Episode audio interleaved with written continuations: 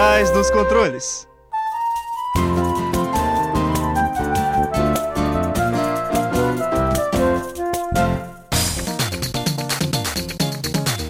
Fala ouvinte, seja bem-vindo a mais um episódio do Por Trás dos Controles, o programa que pluga você no mundo dos jogos. Mais um episódio e o último episódio da temporada, vindo diretamente das nossas casas e transmitido pela nossa querida Rádio Fiscar 95,3 FM. Eu sou o Thiago. Eu sou o Renato e a gente tá junto aqui de três convidados, uma velha voz do programa já, Luana. Oi, gente. Temos também o presidente do FOG, o Abner.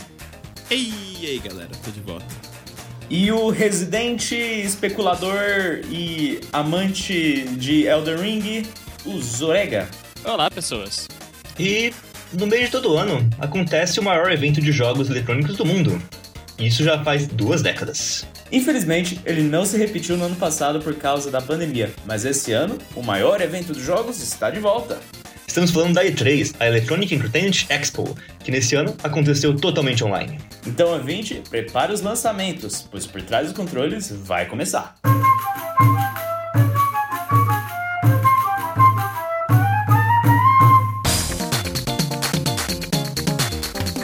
Você está ouvindo Por Trás dos Controles, o programa que pluga você no mundo dos jogos. E vamos então começar a falar sobre esse evento tão famoso do mundo dos jogos e é interessante começar falando que a E3 é, faz um tempo que ela tá se expandindo além do que é só a E3, né? Ainda mais ano passado que a gente nem teve um E3 de verdade, deu para perceber que as empresas de jogos elas estão começando a diversificar um pouquinho. Vocês chegaram a acompanhar um pouco antes do início da própria E3 o Summer Games Fest? Sim, o Summer Game Fest, para quem não, não conhece, ele é um, um evento de amostra de jogos e trailers, igual a própria E3, mas ele é feito pelo Jeff Keighley, que é o responsável pelo Game Awards. E ele tá muito nessa ideia de que a E3, por mais que a gente adore ela, ela parece que tá diminuindo muito a importância dela. Ah, então, esse o, o Jeff Keighley tá tentando trazer um evento próprio ali, tá nada meio que na competição com ela. E ano passado eu não gostei muito, porque foi tipo três meses de Summer Game Fest, aí não é legal, tipo, ah, tem um, um dia ali tem um jogo, outro dia ali não tem nada. Porque eu acho que o que é legal desses eventos é justamente que, olha, é essa semana você vai ver muito, muito jogo, e você vai achar a maior parte deles interessante, e alguns muito bons. É, a E3 era um evento presencial que acontecia até 2019, antes de ter essa bagunça toda da pandemia, e reunia os maiores lançamentos de empresas do mundo dos jogos. E ela acontece há muitos anos, desde o século passado, inclusive. É, e foi o palco de lançamento de grandes e grandes acontecimentos da indústria dos jogos, tanto do próprio PlayStation quanto do próprio Xbox, por exemplo. É, eles foram anunciados nas próprias E3. E hoje estão aí como líderes da, da indústria, praticamente. Mas vamos falar mais especificamente agora da E3 desse ano. Vamos pular o Summer Game Fest só um pouquinho, porque a gente quer falar bastante dele no final. Então, vocês querem falar alguma coisa sobre a primeira conferência que aconteceu, a da Ubisoft? O que vocês acharam dela? Olha, é, é, é que eu não imagino por que, que a Ubisoft precisava de uma conferência, porque praticamente tudo que eles falaram depois foi apresentado nas apresentações da Xbox e da Nintendo. Alguém mais percebeu isso? Tipo, o, os lançamentos mais interessantes depois ia chegar a própria Microsoft e a Nintendo e mostrar. Então, é, sei lá, não, não, pra mim foi uma pequena perda de tempo. Uh, se não tivesse sido. Se ela tivesse sido depois das apresentações da Xbox da Nintendo, aí teria sido muito terrível. Fora que eu não acho que tenha tido muita coisa muito relevante na parte da Ubisoft. Acho que o mais legal que eles mostraram mesmo foi o jogo do Avatar, né? Que parece que tá bem impressionante, espero que seja realmente muito bom. Só que além disso, não sei, acho que foi meio fraco esse ano. É, a única coisa que eu vi foi o, a continuação do Mario Rabbids, que foi aparentemente a mais interessante, pelo menos, do, dos jogos que eles fazem, que eu me interesso. Eu sou meio suspeito para falar, eu não gosto muito do, do, estilo da Ubisoft, sabe? Eu não sei, o mundo, ele sempre é um mundo aberto, com muita coisa, e nem toda coisa super interessante para fazer. Aí eu só, sei lá, eu. Até quando eu vejo o Avatar, eu falo, ah, é muito bonito, mas. Eu acho que eu já sei exatamente o que vai ser esse jogo. Aí eu, sei lá, só não. Ubisoft não, me, não costuma me animar muito, não. Far Cry com gente azul, né? Far Cry com gente azul. É, vai mas, ser isso. mas essa é, é- é o estado da indústria do- dos jogos AAA hoje em dia, né? Um jogo mundo aberto gigante que não tem muita coisa interessante pra fazer e a, a grande chamada é, são gráficos de próxima geração, RTX, e fotorrealismo. Uma coisa que eu fiquei animado, acho que não muita gente aí daqui vai ficar animado, mas é que o Rocksmith, que para quem não conhece, é tipo um Guitar Hero, mas que você usa instrumentos de verdade, usa baixo, guitarra, violão de verdade, ele já anda há 10 anos assim, firme e forte, com uma comunidade muito grande, eu, faz tempo que eu jogo ele. E eles falaram que não iam ter o novo Rocksmith porque não fazia sentido, só em DLC já tinha anos aí. Só que aí do nada eles, no começo desse ano, foi no ano passado, eles falaram: Ei, vai ter um novo, um novo Rocksmith, a gente vai parar de fazer DLC. Aí todo mundo, oh boy! Aí quando vê, Rocksmith Plus, que parece só, sei lá, um Musician. Aí me broxou demais, eu fiquei, eu fiquei muito triste. É, pode ser só que eles, ven eles venderam a ideia mal, mas eu esperava mais. Eu fiquei um pouco triste, vai ser um serviço de inscrição, você vai pagar 15 dólares por mês.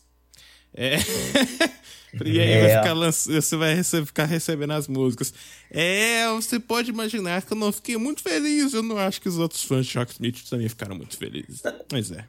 Principalmente que um dos apelos do Rocksmith é você também baixar é, mapas customizados pra jogar no computador, tipo Megalovania versão guitarra. E não tendo isso é meio que tipo, é, eu vou jogar o Rocksmith 2014 mesmo. Muito obrigado, Ubisoft. Exatamente. É, quando você, quando você falou da que era um jogo tipo Guitar Hero, só que com instrumentos de verdade, já tipo deu animada, pô, pô, vou ver o trailer disso, vou ver como é que é. E você falou que era serviço de inscrição que ia ter que pagar por mês, já desanima realmente. Total. Prefiro jogar o antigo. Bom, então vamos para a segunda conferência que aconteceu, e essa era uma que prometia bastante, porque era da Microsoft. E foi a primeira conferência que a Microsoft fez depois de comprar Bethesda, um dos maiores players que tem na indústria dos jogos como um todo, donas de tipo Elder Scrolls, Fallout, é, Doom, Outer Worlds, en- enfim, várias franquias que são vistas como tipo as grandes é, franquias para jogos que eram antes cross-platform, agora estão debaixo do guarda-chuva da dona Microsoft. Então o pessoal já está começando a pensar, hum, será que vai começar a ter exclusividade? E como que eles abriram a conferência? Starfield, uma nova franquia da Bethesda, vai ser exclusiva da Xbox. É assim que você causa uma boa primeira impressão, senhoras e senhores. É, foi a grande facada na PlayStation. É, esse foi sempre a grande, o grande problema que as pessoas, eu inclusive, sempre apontava na Microsoft, né? Tipo, os jogos exclusivos dela nunca nunca pareciam tão interessantes, pelo menos pro meu estilo de jogo, né? Eu sei que a galera que gosta muito de Halo adora, o pessoal joga muito do Gears e tal, mas sei lá, o, pessoal da Sony costumava ter uns jogos que atraía mais gente, né? Então, eles tentando crescer, falando, não, agora vai, eles compraram, essa compra da Bethesda é isso, né? Tipo, é eles tentando, ó, vocês estão reclamando dos nossos exclusivos? Então, olha só o que a gente tem aqui pra vocês, tal. Até hoje eu fui mais uma compradora de PlayStation do que de qualquer outra coisa, então começa a ficar meio preocupada, porque, né? Vai sair muita coisa legal da Bethesda e eu não queria perder. Uma coisa que me deixa feliz de ser um PC gamer é o fato de que o Windows também é da Microsoft e a maioria dos jogos de Xbox também vão vir pro PC. Então, alguns exclusivos da PlayStation a gente pega, alguns exclusivos da Xbox a gente pega, e é a plataforma pre- preferida do mundo todo, gente. Vai fazer o quê? O PC é o melhor lugar pra jogar. PC claramente é a plataforma superior. Sem querer dar preferência pra nenhuma outra plataforma. Alguém quer dar um destaque pra algum jogo que foi apresentado na, na coletiva da Microsoft? É. Eu, eu, eu gostaria de dar pra dois, mas fala o Abner primeiro, porque eu acho que ele vai dar destaques mais legais que os meus. Eu sou um fanzaço da Bethesda. E eu sou um fanzaço também de da, das, tudo que tá dentro da holding do Bethesda, por exemplo, a id. Então eu fiquei animadaço pra ver. Eu liguei só pra ver isso nesse dia, praticamente. E infelizmente eu saí bem desapontado. É. Eu queria muito que saísse alguma coisa do Elder Scrolls 6, sabe? Eu não tinha muita esperança, mas ainda queria, sei lá, alguma coisa. A única coisa que foi foi o diretor lá da, da Microsoft mencionou que estavam trabalhando nele, mas é isso. Então eu continuo aqui jogando Morrowind, Oblivion e Skyrim triste, esperando até algum dia. é, mas, assim, o Starfield, é, que abriu tudo, como o resto falou, é, eles não mostraram nada da gameplay. Eles só mostraram que, olha, é um jogo do espaço, que não significou muito. é, é isso. É, é, beleza. É. é, e... O nosso jogo de espaço tem espaço, senhoras e senhores. Parabéns. Exato. E não sabemos ainda do que vai ser, então meio que não significou nada. Então, assim, eu não acho que o fã da Bethesda, dos main, tipo assim, das séries principais aí, os grandes caixões da Bethesda, saíram muito felizes da, da conferência. Mas ainda assim, saber que tá sendo feito, ainda tô animado, ainda tô esperando, só queria saber alguma coisa do gameplay. E aliás, já tem fã de, de, de Elder Scrolls tentando ver se tem algum segredo no trailer do Starfield falando sobre Elder Scrolls 6. By the way. é, os meus destaques vão para basicamente o Forza Horizon 5, que tá lindo pra caramba. É, eu não sou, tipo, o jogador de jogos de corrida no geral. Eu joguei um pouquinho do Forza Horizon 4 no xCloud aqui, quando eu consegui acesso no celular. Mas é, eu sou um sucker por sandbox e open world, e você ter um país inteiro bonito desse jeito. Tipo, o Horizon 4 já era muito bonito com a versão deles dos Estados Unidos. É... Mas essa aqui no México tá incrível, velho. E um outro exclusivo da Microsoft também, que é o Microsoft Flight Simulator, que vocês podem falar o que vocês quiserem. Eu ainda acho que é absurdo. É um, um jogo que, tipo, era literalmente impossível por muito tempo. E só nos últimos anos que a gente consegue ter algo parecido com isso. Que é basicamente você tem um planeta todo para jogar e agora é uma experiência que vai para os consoles, que vai para o Xbox Series. E isso é realmente a, a, fenomenal, cara. Um negócio que fazia qualquer computador chorar, eles vão conseguir meter num console de sala para você só jogar de boa. Eu, eu acho isso muito incrível, velho. Queria também comentar do Halo Infinite, que faz tempo que a gente sabe que ele existe, não é uma novidade para ninguém. É, só que mais detalhes. E assim, eu acho que o, o maior fato, assim, da hora de se olhar é que, pelo jeito, parece que o modo multiplayer do Halo Infinite vai ser gratuito e a campanha é que vai ser paga. E isso é uma ótima notícia para porque é basicamente assim que o mercado funciona hoje em dia, né? A maioria dos shooters aí, a maioria dos jogos multiplayer, eles estão gratuitos com outros métodos de monetização, por exemplo, os Battle Passes e tudo mais. Eu acho que eles realmente eles colocassem o modo multiplayer atrás do pagamento do jogo, não ia, eles não iam conseguir jogadores suficientes para sustentar. Então, acho que isso foi uma ótima notícia aí para todos os, os, jogadores de PC, jogadores de Xbox, que eles vão poder jogar o modo multiplayer do Halo Infinite gratuitamente. Você, você realmente acha que eles não iam conseguir sustentar se fosse se o multiplayer fosse por detrás do, do modo campanha? Eu acho que não, porque hoje em dia meio que tudo tá gratuito, então acaba que aí, eu vou jogar Halo que eu tenho um amigo que tem, ou eu vou jogar aqui Apex Legends que tem quatro amigos meus que tem, sabe? Acho que acaba que entra muito nisso. Ah, vou jogar o Valorant aqui que eu consigo um full time. Acho que isso tem um, um efeito. Não é que falta fã de Halo no mundo, muito pelo contrário. Mas é mais de. Já que, como todos os outros estão com esse método, acho que ele ia ficar para trás. Talvez nem tanto para sustentação de player base, mas só para você conseguir chamar pessoas que você conhece para jogar e não ter só que jogar com outros aleatórios já, que já são aficionados de Halo, etc. Uhum. Outra conferência que teve é da Square Enix, e eu quero falar que eu tive duas decepções nessa conferência. A conferência que... em si era uma delas, né? Porque, sinceramente, foi terrível. é justo. Mas uma foi de algo que eu vi e a outra foi algo do que poderia ter sido. O que eu não gostei do que eu vi foi o Final Fantasy Origins Stranger's Paradise, que é um, um Souls-like de Final Fantasy 1, que parece genericaço, parece tão genérico aquela porcaria.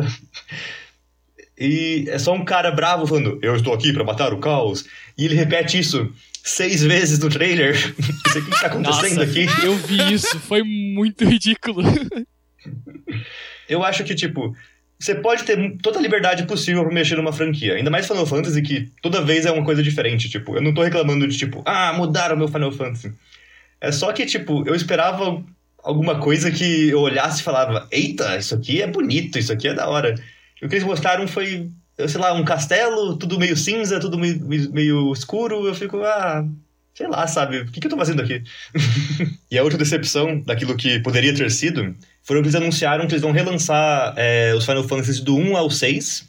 E aí eu fiquei muito animado, porque tem saído várias coletâneas de jogos clássicos, do Mega Man, do Samurai Shodown, do Street Fighter, que vem tudo junto num pacote e vem tipo entrevista do, com desenvolvedores, concept art nunca vista, tem umas coisas muito legal. E isso não vai ser nada disso, vai ser só o jogo e cada um vai ser vendido separado. E a Square Enix costuma cobrar muito, muito caro pelas coisas, então eu imagino que vai ser tipo 20 dólares o jogo de Super Nintendo e de Nintendinho. Aí só fala, putz, isso aqui podia ser uma coisa tão legal e eles só pisaram na bola. Eu achei que, que tipo, legal que vai estar disponível de maneira mais fácil para as pessoas, é, de maneira é, pegando em console e coisa assim, mas, ah, sei lá, sabe, dá um gostinho de, de pouco esforço, sabe? Quando tem muito jogo clássico que eles trouxeram de maneiras muito mais interessantes. É, a única coisa que eu achei, tipo, minimamente interessante foi o jogo do Guardiões da Galáxia, que pelo jeito não vai ser um live service igual a porcaria que foi o Vingadores, e realmente vai ter uma campanha single player, que eu gosto de Guardiões da Galáxia, então eu acho interessante. Mas ao mesmo tempo, meu Deus do céu, eles demoraram tanto tempo apresentando cada coisinha. Era uma conferência que poderia ter durado 10 minutos, eles tenderam para muito mais. E falando de apresentações que foram muito demoradas e desnecessariamente longas, temos a da Capcom, que foi basicamente DLC de jogos que já lançaram e falando o quanto que a gente é legal e a gente tem esportes. Parabéns, Capcom. Tá todo mundo muito impressionado. Não precisava de uma apresentação na E3. Eu só queria DMC6. e eu sei que não vai vir. Então, falando em apresentações longas, também tivemos a do PC Gaming Show, que eu estava animado como um gamer de PC e eu consigo falar que o resumo foi: tem 17 jogos de espaço, todos iguais, é, e que foi horrível. E que a apresentação da Valve que teve lá dentro foi só o Gabe falando: ei, vamos fazer coisas, sem realmente falar nada do que ele tá fazendo.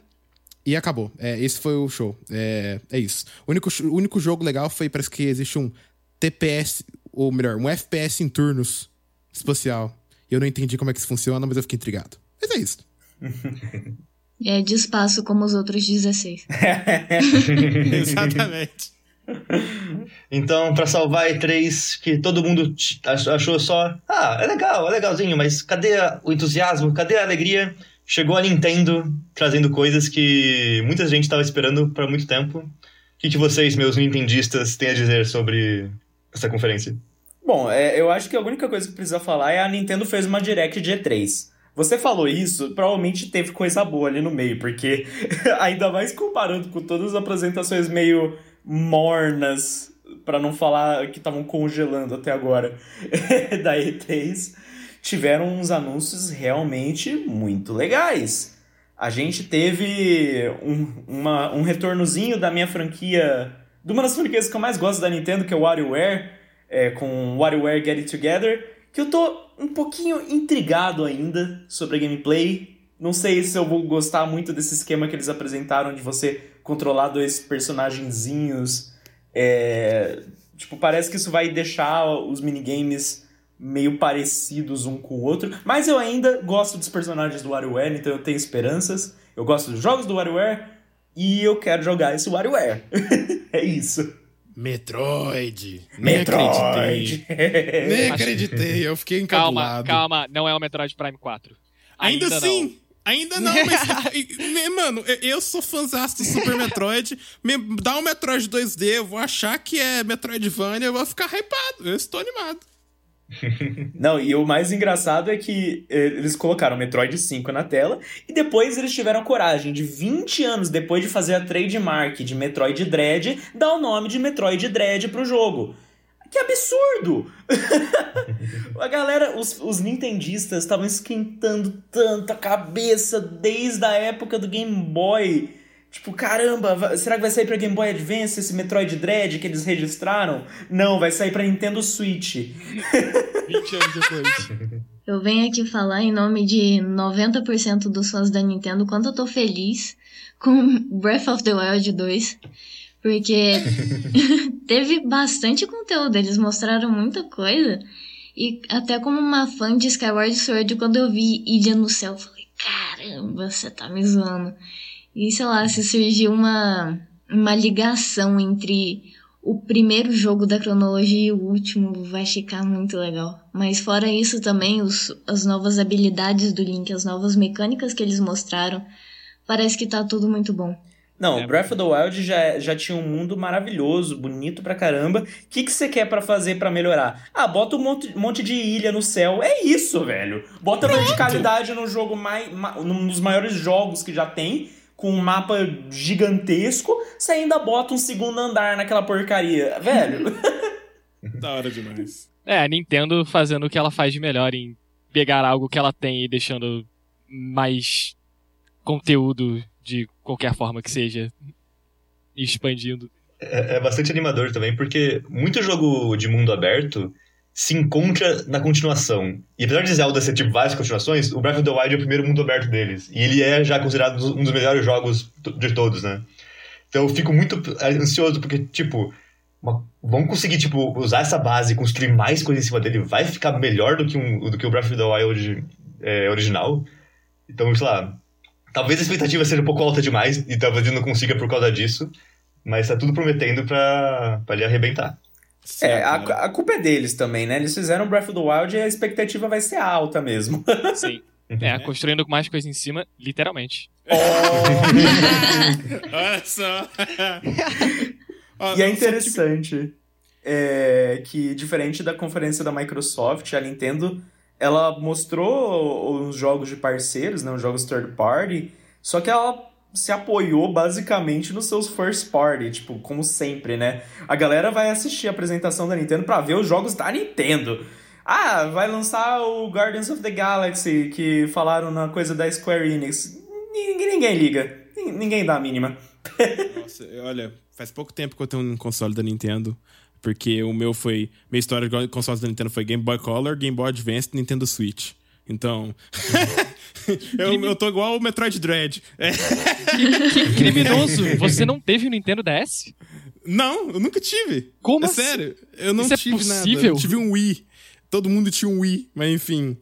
É, em, em, mesmo em, como fã novo da Nintendo, Cara, aqui a grama é bem verde, viu? Te falar. É... é o complicado assim... é que temos que esperar até 2022 ainda pro Breath of the Wild 2. Sim, mas é. A única decepção que eu tive mesmo era que quando eu vi o Wario, eu achei que era o Wario Land, mas era o WarioWare. Sinto muito, mas para mim o Wario Land é melhor que qualquer Mario. Eu queria meus Wario Land de volta. Mas é isso aí. Não dá para ter tudo. E falando em 2022, Zoega, você tem alguma coisa para dizer sobre o Summer Game Fest, algo que apareceu por lá? Mas é claro que eu tenho algo para falar sobre o Summer Game Fest. Algo que vem dia 21 de janeiro de 2022. Sim, eu decorei a data. Sim, eu estou esperando. Sim, ele existe. É um The Ring, é real. É, nossa, eu, eu, juro por Deus que eles iam demorar mais não sei quantas décadas para realmente divulgar esse jogo. Eu não acreditava. PlayStation 6! é. é, eu tava nessa também, de tinham os rumores dizendo que ele vinha no Summer Game Fest. Eu, não. Eu vou assistir, mas não vou ficar com expectativa. Não vai vir nada. Não vai ter nenhum anúncio. Eles, no máximo, vão falar que ainda estão em desenvolvimento. Chega no último, no ápice do, da conferência. E eles mostram o, o belíssimo trailer que eles mostraram. E meu coraçãozinho de fã da From Software só está muito feliz. Nossa, cara, pra quem não sabe, é, o Elden Ring vai ser basicamente, vamos lá, um casamento entre Dark Souls e a lore do George R. R. Martin. que escreveu o Game of Thrones. E, cara, todo mundo, assim, quando deu essa ideia, já pensou, caramba, o casamento dos mundos, assim, um pouco distópicos do George R. R. Martin com o, a, o jogo que já tem meio que uma vibe, uns ambientes absurdos e também distópicos dos jogos da From, dos jogos do, é, do Dark Souls, já pensou, meu Deus, isso aqui, isso aqui é perfeito, não tem como dar errado. E então, desde que anunciaram, todo mundo tava animado. Mas assim, eu esperava que ia demorar tanto quanto George R. R. Martin demora para escrever. E ia demorar ainda umas décadas aí, mas acaba que a gente teve foi engraciado com uma data, logo uma data. Então, estamos muito felizes. É, no geral, é bom ter a E3 de volta. Só que eu, eu vou ser muito sincero, eu fiquei com um gostinho de. Foi isso? Tipo. Não, é, dá, dá falta da E3 ser aquele negócio presencial, com reação de audiência, tudo. Você só vê os caras nas transmissões, eu sinto que perde um pouco a essência. Mas, se der tudo certo, ano que vem, Summer Game Fest e E3 e tudo que vem junto com isso vão estar de volta e, se possível, presencialmente. E esse foi o último episódio da nossa temporada. Mas antes da gente ir embora, vamos para nossos recadinhos. Dessa vez a gente só tem um recado para vocês. No dia 3 de julho vai acontecer a nossa apresentação, o UGL Lite. Vai ser uma live que vai no nosso canal do YouTube. Então, se você quer ver os jogos que o Fog faz, quer ver a gente pessoalmente, a nossa cara, entre no nosso canal do YouTube, nosso Facebook e Instagram, para você pegar todas as informações de o que, que vai ser a UGL Lite, a USP Game Link Lite, que vai ser a nossa live sobre os jogos do Fog. É só pesquisar por Fellowship of the Game, onde você estiver procurando. E esses foram os recados desbloqueados no momento. Gente, foi muito bacana bater um papo aqui sobre a E3. Eu acho que a coisa mais legal da E3 é isso, sabe? É conversar, é ver o hype. Eu acho que conversar sobre a E3 é mais divertido que assistir a E3, pra ser sincero. É, e xingar depois tudo que a gente não gostou. Esse é o ponto principal da E3, eu tenho essa Com noção. certeza.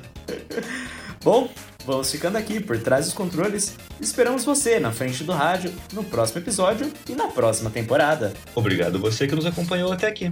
Vamos desligando e até a próxima fase.